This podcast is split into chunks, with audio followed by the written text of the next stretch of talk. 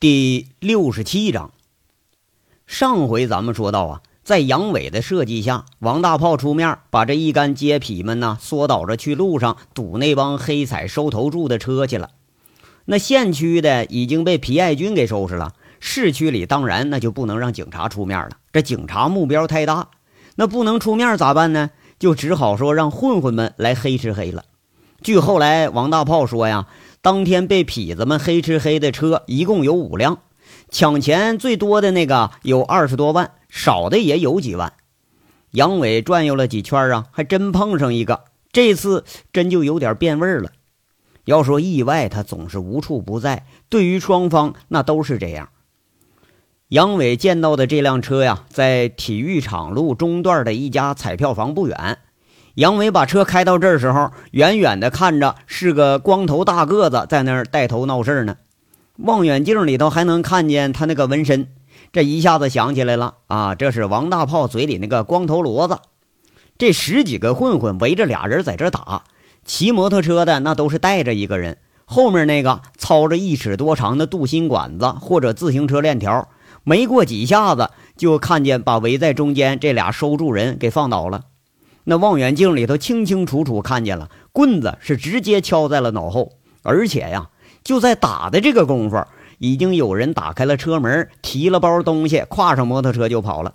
这一会儿功夫，走的是无影无踪了，只剩下呀，这车辆的门大开着，人在地上躺着呢，半天爬不起来。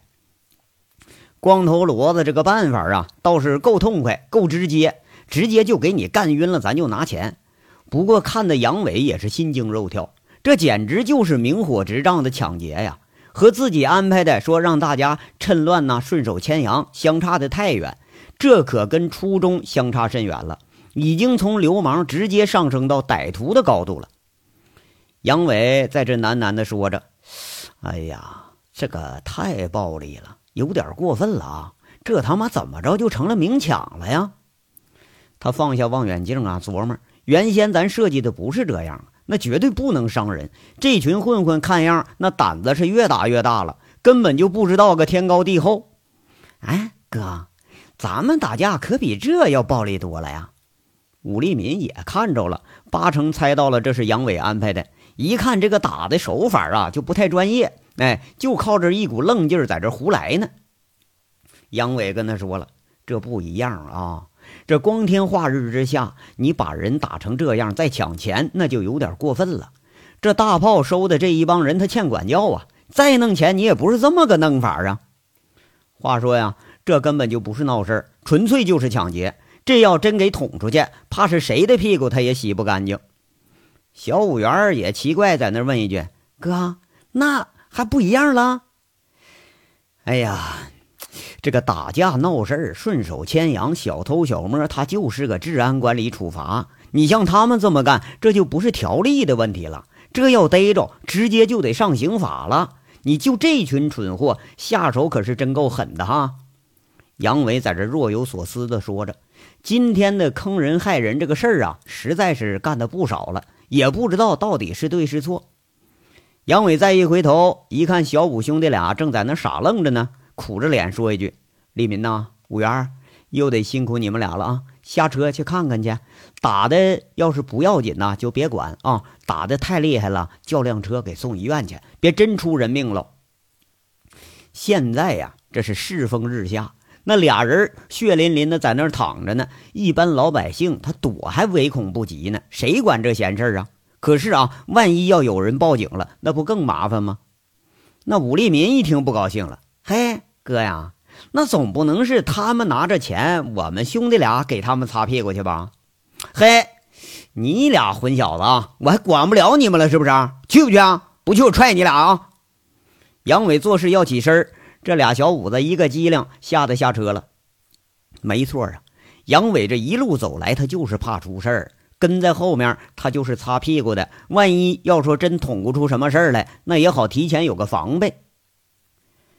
这凤城搅得热火朝天的时候，高玉胜这桌也打到了热火朝天的程度。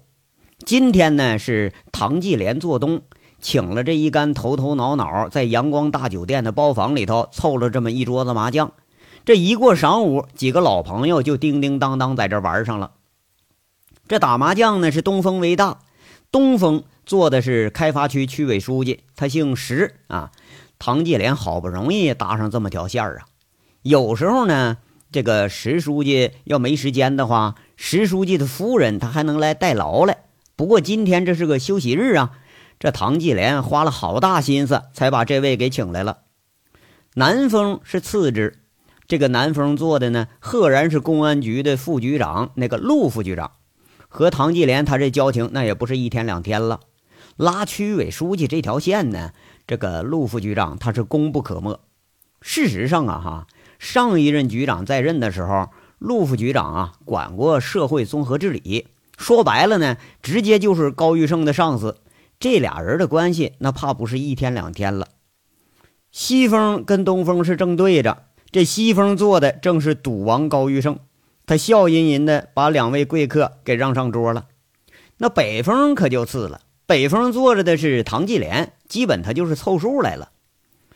要让这个石书记啊当高玉胜的后台，那说起来他这个官儿有点是太小了啊。可是啊，那县官不如县管呢。自打高玉胜开始筹划长远大计，看上了开发区一块地皮之后。这石书记的县管这个官儿，那还真就不敢说咱不走动走动，而麻将就成了他们最好的交流方式。这麻将一开局，门关上了，偶尔要水的时候，这唐继莲才起身啊，开门迎送去。石书记本来他不太喜欢打麻将，不过呀，他喜欢跟高玉胜打麻将。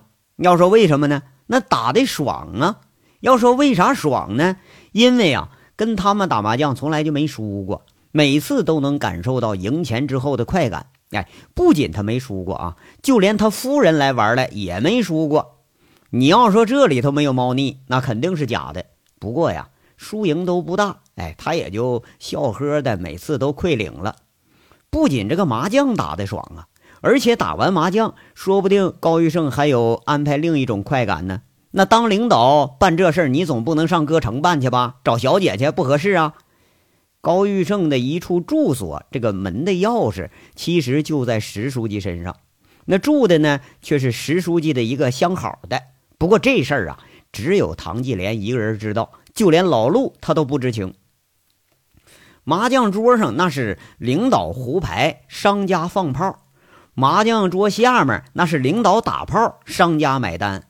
这事儿咱们都司空见惯了，到哪儿他也不稀罕。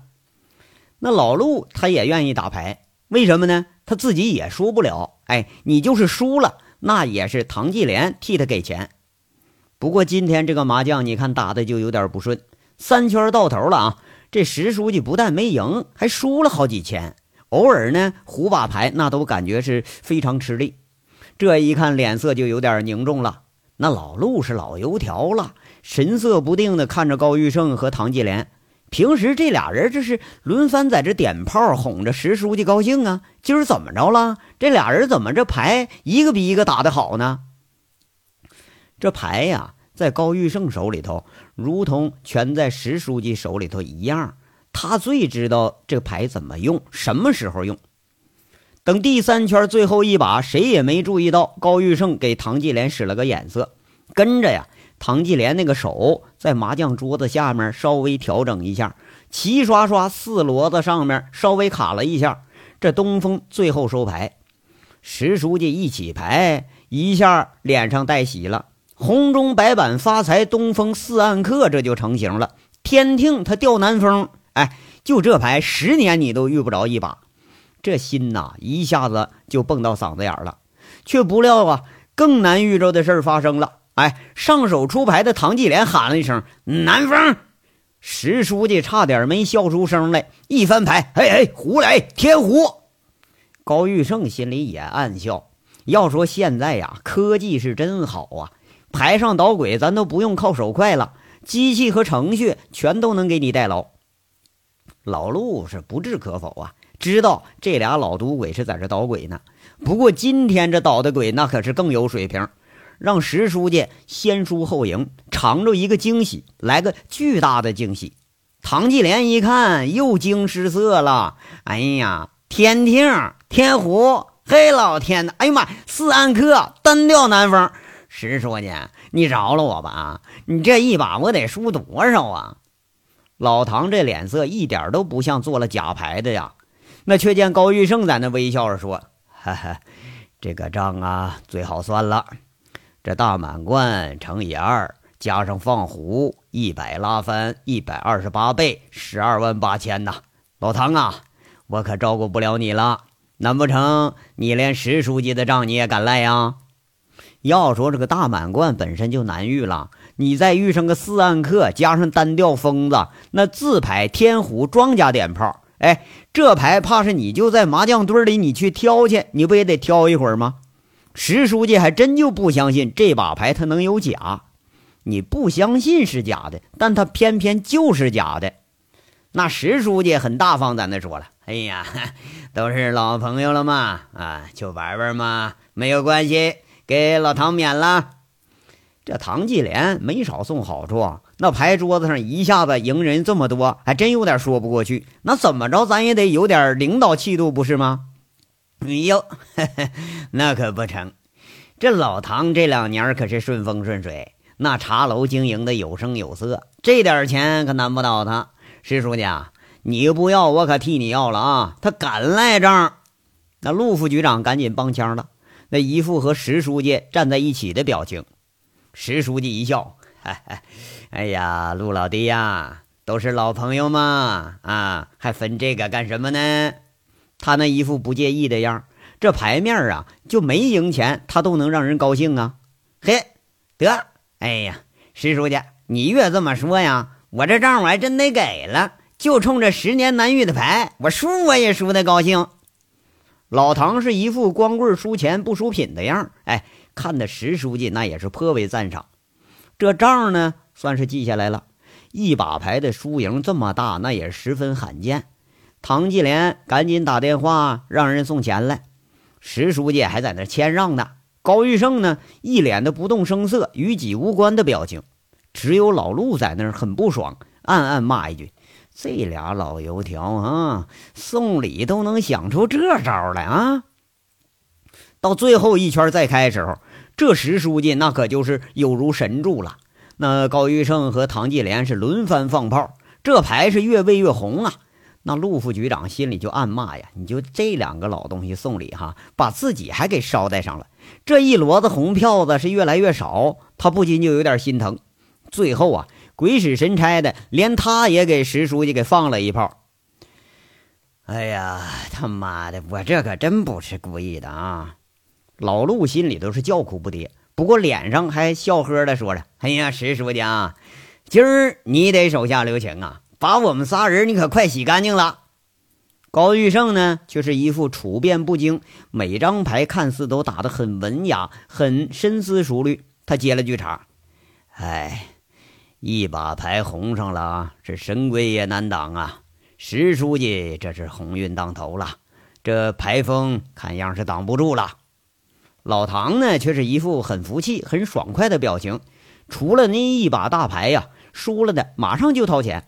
哎，一边送钱一边不迭的说着：“哟，石书记，我在茶楼里头待的可不短了，这没见着您这么红的手气呀！您厉害呀，您呐！这从牌局到每个人的脸上的表情，咱们大家一看呐，全是假的，只有一样是真的，就钱是真的，绝对不是假钞。”这牌局啊，打的是很慢，四个人说说笑笑，都是有些不着边际的话。从午后一直持续到了下午十八时，到散场的时候，石书记足足赢了厚厚的一摞子现金，差不多得有个小十万。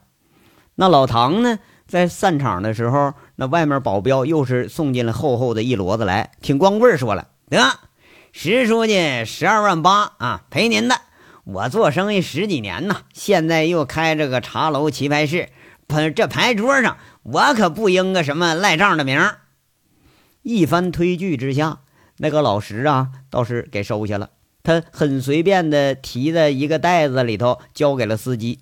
仨人啊又是让这赢家来请客，那石书记倒也爽快，很干脆，一起就吃了个晚饭。就这呀，也像是那把天胡似的。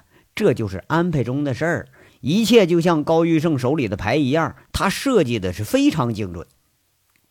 两辆车拉着四个人，又准备找个地方吃饭。这么当会儿，这唐继莲好不容易逮着空啊，把电话里知道的情况汇报了一下，包括这个史更强让狗给咬了，杨伟兄的拉面馆让人给砸了，双方约定在这个西城铁厂斗殴的事儿全都说一遍。哎，说这话时候是一脸的惊讶，没成想啊，这搅屎棍子还真就有两下子。一般这事儿啊，下面人那就都去处理去了。每件事都捅到他这儿，这就本身已经很不简单了。那还有更不简单的，他不知道呢。吴丑牛让人给抓了，这仿佛是一刀切断了上层到下层的渠道。那收住的车让人给抢了，剩下的一伙人没了老大，那如同无头苍蝇一样。这事儿啊，怕是他一时半会儿还知道不了。高玉胜沉吟半晌，说一句：“呃，办正事儿吧。一会儿饭桌上啊。”和石书记提提开发区那块地皮的事儿，这礼送了，事儿也就该办了。杨伟这个小流氓，他再闹也翻不了天。哎，怕不怕这小子今晚上还砸咱们店呢？赵老唐又问一句：“这事儿让小四儿坐镇吧，把厂子里能打的呀聚到几家大的棋牌室里头。如果他们闹事儿，先下狠手，再报警。”陆副局长在咱们这儿呢，一会儿跟他提一下，给派出所的打个招呼。那无关紧要的那几家，就让他们先关两天门吧。这高玉胜语气很平淡。理论上说啊，现在杨伟这个闹法还根本触及不到他的根底上。啊，行，那那边呢？约斗怎么办呢？唐继莲有点惴惴了啊，动刀动枪这事儿，他属于外行。老唐啊，你这管的太宽了，那事儿跟咱们没关系。就你这身份，难道非要和流氓斗殴扯上关系吗？高玉胜的话很隐晦，他双手拄着那根拐棍，很沉稳地说着：“啊，嗯，我懂，我懂了。”老唐是恍然大悟，你不管是史更强还是杨伟，严格意义上说，那都是两枚棋子儿。棋子儿必要的时候就得要成为弃子儿，哎，当然了哈，需要的时候弃子儿咱也能重新让它变成活子儿。今天的争斗在高玉胜的眼睛里头，怕是谁输了谁就要成为弃子了。呃，你别操心这事儿了，多想想咱们以后的发展。开发区的这块地要是批下来呀，我准备搞个建材交易市场。这两年这房价是一天一个样，建材这行情啊是越来越好了。哎，大哥，那咱们那生意，这个唐继莲呢，对建材市场的事儿多少他也知道点儿。哎，生意吧，照做。要不这么多来路不明的钱，拿什么洗呀？就你那几座茶楼的营业额，那一看就是假账。哎，还是得有个大项目捂着呀。要不这来回流通的钱，它就是个麻烦。香港那边一直催促着咱们搞个钱庄来周转呢，这流通渠道啊都是个麻烦。没有面上的生意，这怎么行啊？高医生摇摇头，现在需要办的事儿是太多了，哎，有时候啊真操心不过来。哎呀，还是大哥想的远呢。我看这事儿也好办。石书记啊，上次见面时候就露了点口，哎。今天这又赢了这么多，趁着高兴，八成能把这事儿办了。这唐继莲呐，对这事儿好像是很有信心。呃，那你看着办吧，能送啊就再多送点儿，以后搞建设用人家地方那是多得去了啊。哎，行，我知道了，大哥。唐继莲在这不迭的答应着。这两辆车一前一后停在了海鲜大酒楼。唐继莲他是熟客。早有迎宾，把四位来历不凡的人迎进了三层的风华厅。这宴席是开始了。在这个时候啊，躲在暗处跟踪的一个影子看了看手机，已经是十八点四十五分了，距离约斗还有一小时十五分。要说呀，这个上层人有上层人的生活方式，这要往明里说啊，类似像杨伟这种小流氓。怕是根本就不在高玉胜和唐继莲的眼睛里，即使是是很高看他了，也是就是说能收买的高级打手那种角色。他们有自己的大事要办，对于身处高位或者身价颇高的上层人物，根本就无暇顾及这些底层人士的声音。哎，不管是类似杨伟的小流氓啊，还是类似于普通的市民，这在他们眼睛里都如同麻将桌上的一个个那个牌子儿。操纵他的人，那才有发言权呢。有用的咱就留着，没用的就打出去。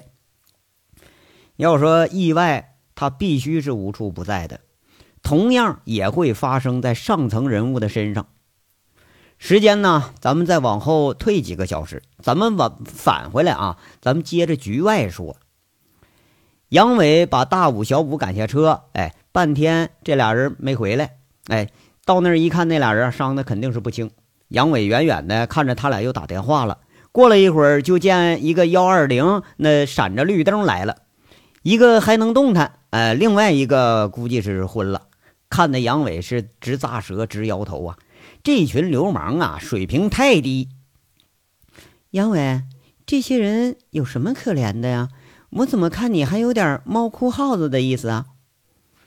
沉默了许久的周玉慧看了半天杨伟的表情，终于还是憋不住说话了。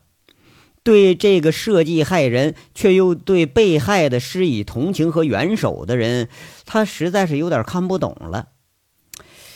哎呀，你这话说的呀，都是爹生娘养的，我可没想着把他们往死里整。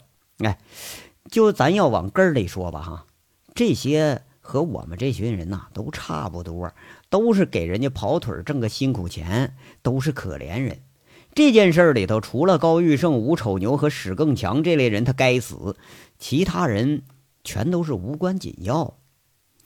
那你说的这个我同意，不过我今儿看了一天都没看明白，你这怎么干的都是些旁枝末节的事儿啊，甚至和高玉胜这关系都不大呀。周玉慧终于说出了心里憋了一天的疑问。杨伟没开口，他先是笑了。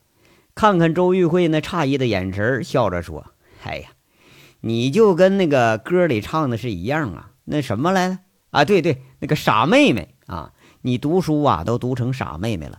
要按你说的，那我还找什么证据不证据的呀？我直接拎着枪去找高玉胜家，我就快意恩仇去就拉倒了呗，那不更痛快吗？”这周玉慧呀，瞪着眼睛看着杨伟半天，很虚心的请教着。我还是没听懂，愿闻其详。你说我傻，那也得说的我服气才行吧？杨伟就跟他说了：“这么跟你说吧，啊，高玉胜的势力呀，像是一张结在树上的大网，我们呢，像是几个小飞虫子。不论我们从哪个方面看，都不在一个档次上。不论我们用什么办法，都挣脱不不了这张网的控制。而且呀。”如果我们正面对抗的话，可能被缠住，可能被缠住，甚至永远是困在里边。那这种情况下，你说怎么办？周玉慧现在还真有点傻了，她听傻了。这个好像比 MBA 的课程啊，它并不简单。想了想，摇摇头，很老实的说：“不知道。如果知道，我也不会陷到里面去了。”杨伟悻悻的说一句：“你把树砍了不就行了吗？你个笨蛋！”不过周玉慧啊，还是没想通这个关节，怕是身在局中的缘故吧，摇摇头说一句：“你这神叨叨的，我还真没弄明白你到底在干什么。”周玉慧还是摇头了。哎呀，这张大网啊，最关键的支撑就是树。高玉胜的势力支撑呢，就是生意。这个黑彩棋牌室、地下赌场，甚至是典当行，就是那棵树。经济来源就是他的支撑。如果在搞高玉胜之前不搞掉他的势力和生意，高玉胜能不能搞倒咱们另说。就算是搞倒了，到时候这伙势力的反扑肯定会要了咱们的命。而我们呢，现在一点点吞掉他的生意，打散他的势力。到时候高玉胜这棵大树他一倒，那就是个猢狲散的局面了。他也就只能认命了，就这么简单。杨伟两手一摊，讲完了。啊，我明白了，你是把警察、地痞流氓和你手下的保安所有能用的势力，包括我在内，都聚到一块儿，合力打掉高玉胜的根基，然后毕其功于一役。那我们就是那伙小飞虫，对不对？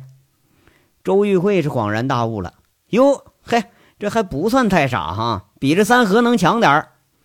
杨伟笑着表扬了一句，不过呀，这表扬还不如不表扬呢。不过，你怎么能保证自己不陷到里面啊？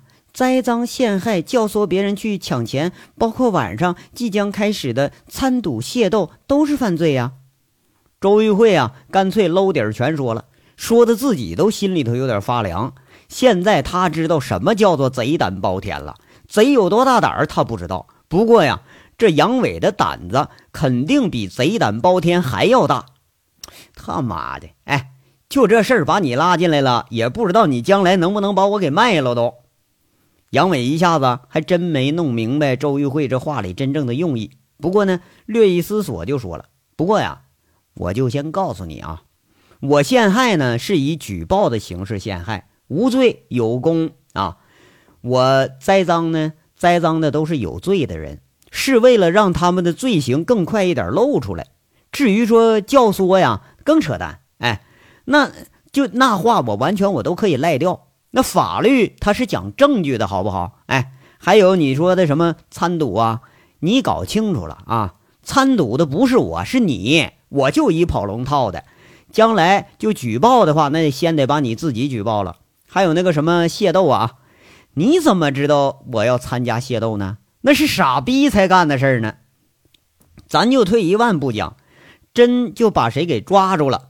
所有的罪都坐实了，大不了你也就关我个一年半年的。就我们这号人最能浪费的东西就是时间，哎，何况就今天这事儿是我在凤城办的最后一件事喽。这事儿完了，我就逃之夭夭了，谁拿我有啥招啊？杨伟这话说的是得意洋洋。周玉慧无言的说一句：“够阴险，不过我喜欢。”这口气里的赞赏，那是出自真心的。嘿，这个阴谋阳谋啊，都是谋啊，正道诡道皆为道。我们当时这个教官队长，也就是现在的公安局长，在教我的时候，他说呀，谋略和诡计在希腊语中是同一个词。你说是不是这么个事儿？我是不太清楚啊。不过这个道理它是通的，谋略在于人。存乎一心，是非曲直，只有当事者知道。不过呀，事儿办的到现在，怕是快要失控了。今天这事儿的好与坏，现在连我自己都弄不清了。杨伟摇摇头，就光头罗骤然出现的这个意外，让他觉得这把握低了几分。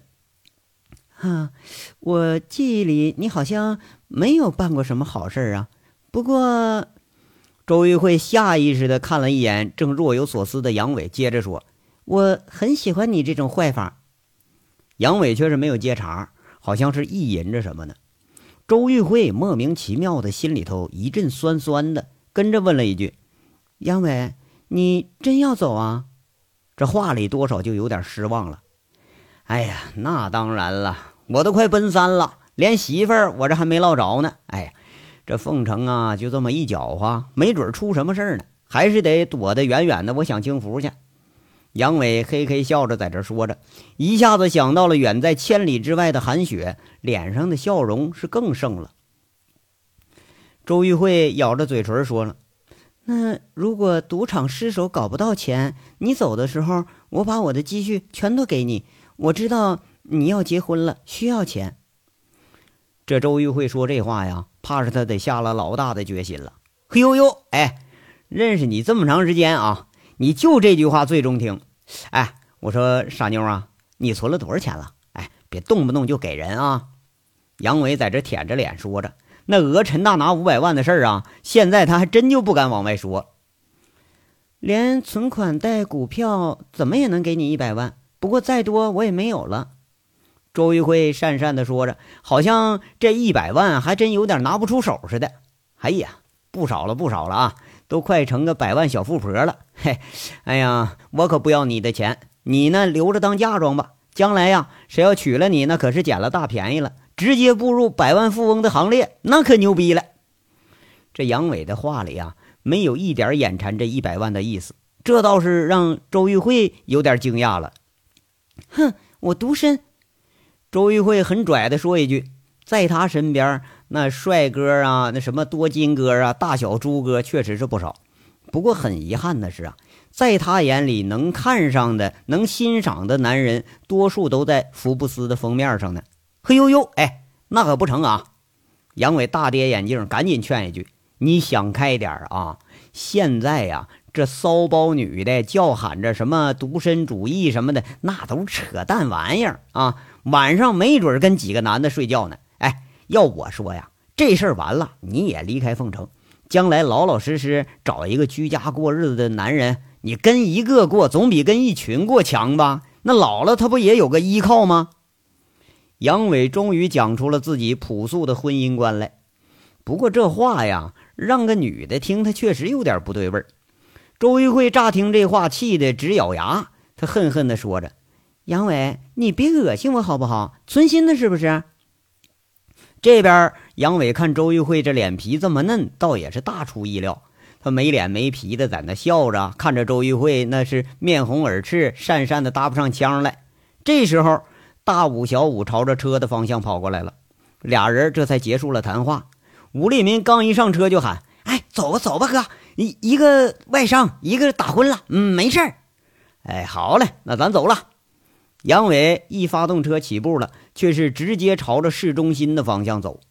那五元一看，问了一声：“哎，哥，这又上哪儿去？”“哎呀，时间差不多了，吃点饭吧。给你周姐，咱们给她打扮打扮，准备一会儿好上场啊。”杨伟说着就开动车了。小五元是饶有兴趣在那问：“哎，打扮还给周姐打扮呢？怎怎么打扮呢？”“嘿，要说你俩货啊。”看看你们这个偶像，那总不能穿个迷彩服，一抹伤脸就进场了吧？啊！你们一会儿啊，就照五元那个相好的那个小菜菜那打扮，把你们周姐给拾掇拾掇。杨伟在这给安排着。大五、小五一听这话，再看周玉慧一脸根本没有拒绝的表情，眼圈上的伤还淤青着呢，穿着一身不伦不类的迷彩，俩人不知道想起什么来了，都很古怪的互相看了一眼。痴痴的开始笑上了。这章到这儿就说完了，下章稍后接着说。感谢大家的收听。